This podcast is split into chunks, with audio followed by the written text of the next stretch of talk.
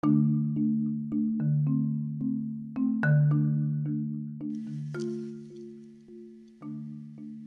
tal amigos? Les saluda Tony Quintero. Bienvenidos a mi podcast, la COP28.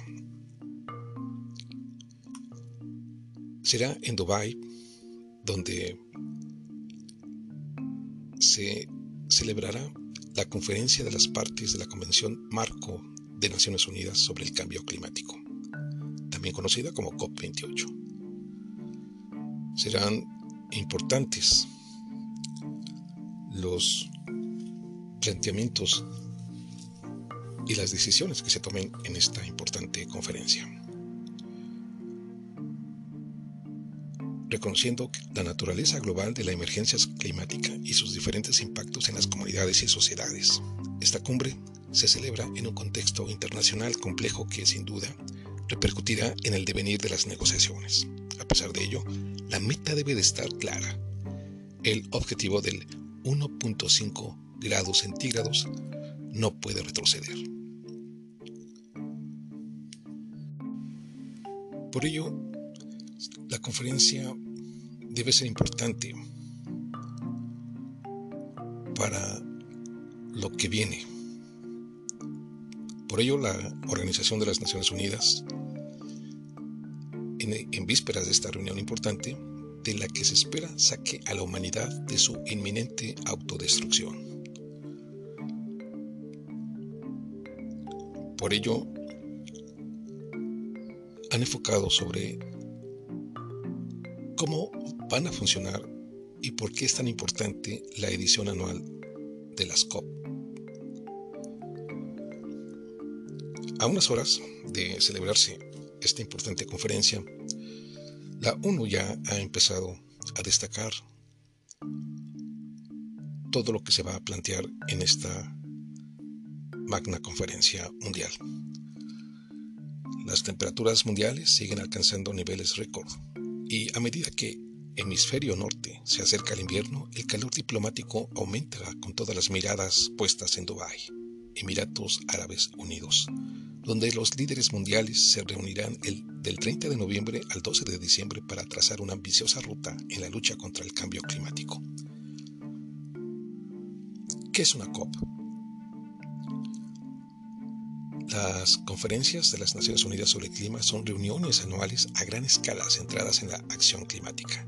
También se denominan COP, Conferencia de las Partes en la Convención Marco de las Naciones Unidas sobre el Cambio Climático. Por ello, se está en la edición 28.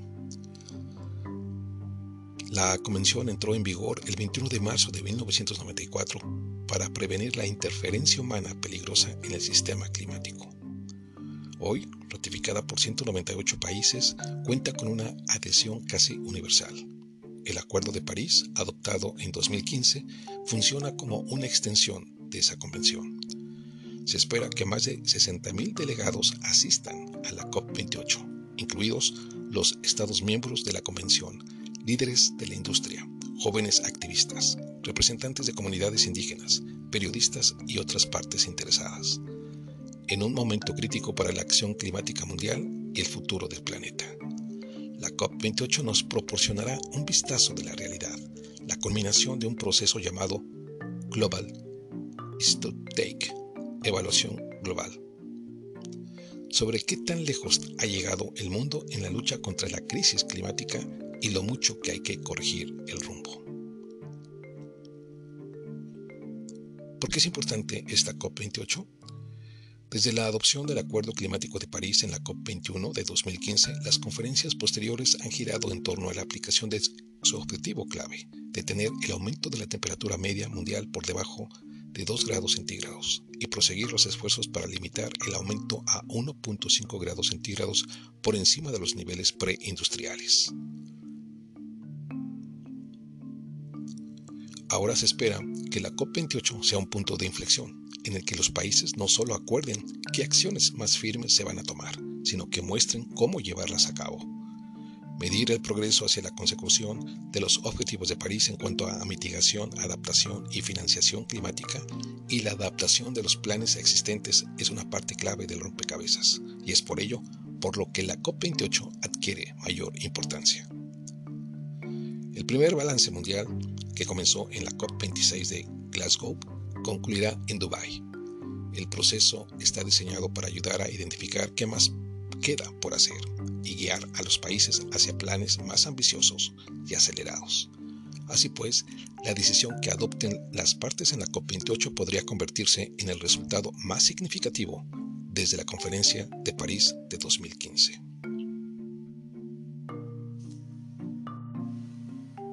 La ONU señala que ¿qué está en juego? Literalmente la salud de nuestro planeta y el bienestar de la humanidad. La Antártida ha sido llamada el gigante dormido, pero ahora está siendo despertada por el caos climático, advirtió el secretario general de la ONU, Antonio Guterres, durante su visita a la Antártida previa a la COP28. El hielo marino antártico está en su punto más bajo. Las nuevas cifras muestran que este pasado mes de septiembre estuvo 1.5 millones de kilómetros cuadrados por debajo del promedio para la época del año, un área aproximadamente del tamaño de Portugal, España, Francia y Alemania juntos. Todo esto supone una catástrofe en todo el mundo. Lo que pasa en la Antártida no se queda en la Antártida, en la Antártida y lo que ocurre a miles de kilómetros tiene un impacto directo aquí mismo, afirmó.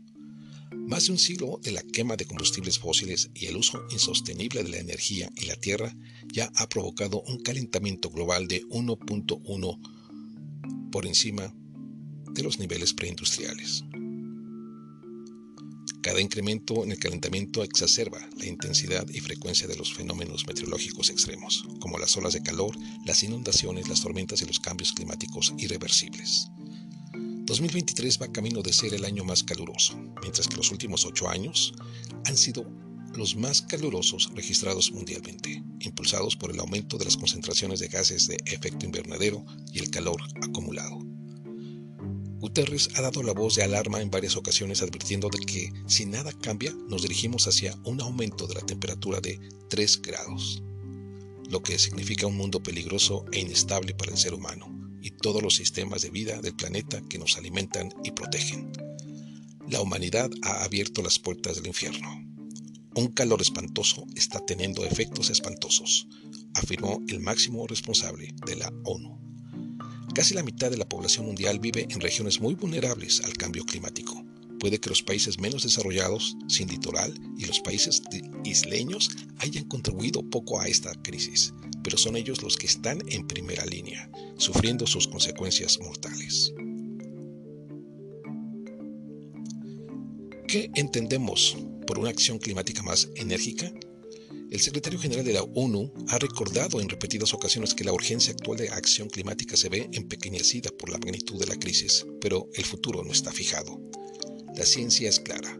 Aún es posible limitar el aumento de la temperatura a 1.5 grados y evitar lo peor, del cambio climático, pero solo con decisiones drásticas e inmediatas que incluyan la reducción del 45% de las emisiones de gases de efecto invernadero para 2030 en comparación con los niveles de 2010, el logro de, los, de las cero emisiones netas globales para 2050, una transición justa y equitativa de los combustibles fósiles, petróleo y gas a las fuentes de energía renovables, un aumento de las inversiones en adaptación y resiliencia a las alteraciones climáticas. Pero hay más. ¿Cómo cumplir los compromisos financieros de apoyo para los países en desarrollo, garantizando 100 mil millones de dólares anuales para poner en marcha el Fondo de Pérdidas y Daños, acordado el año pasado en la COP27, un símbolo de justicia climática. Sin embargo, el informe de síntesis sobre las contribuciones determinadas a nivel nacional de la Convención, publicado en noviembre, muestra que el mundo está fracasando en su tarea de controlar la crisis climática. La ambición mundial se se estancó el año pasado y los planes nacionales sobre el clima están sorprendentemente desalineados con la ciencia, dijo el representante de la ONU.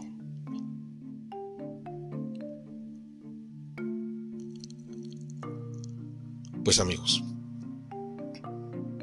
este es el episodio de la COP28 que está ya en puerta. El reto todos los países por salvar al planeta. Nos escuchamos en nuestra próxima edición. Hasta pronto.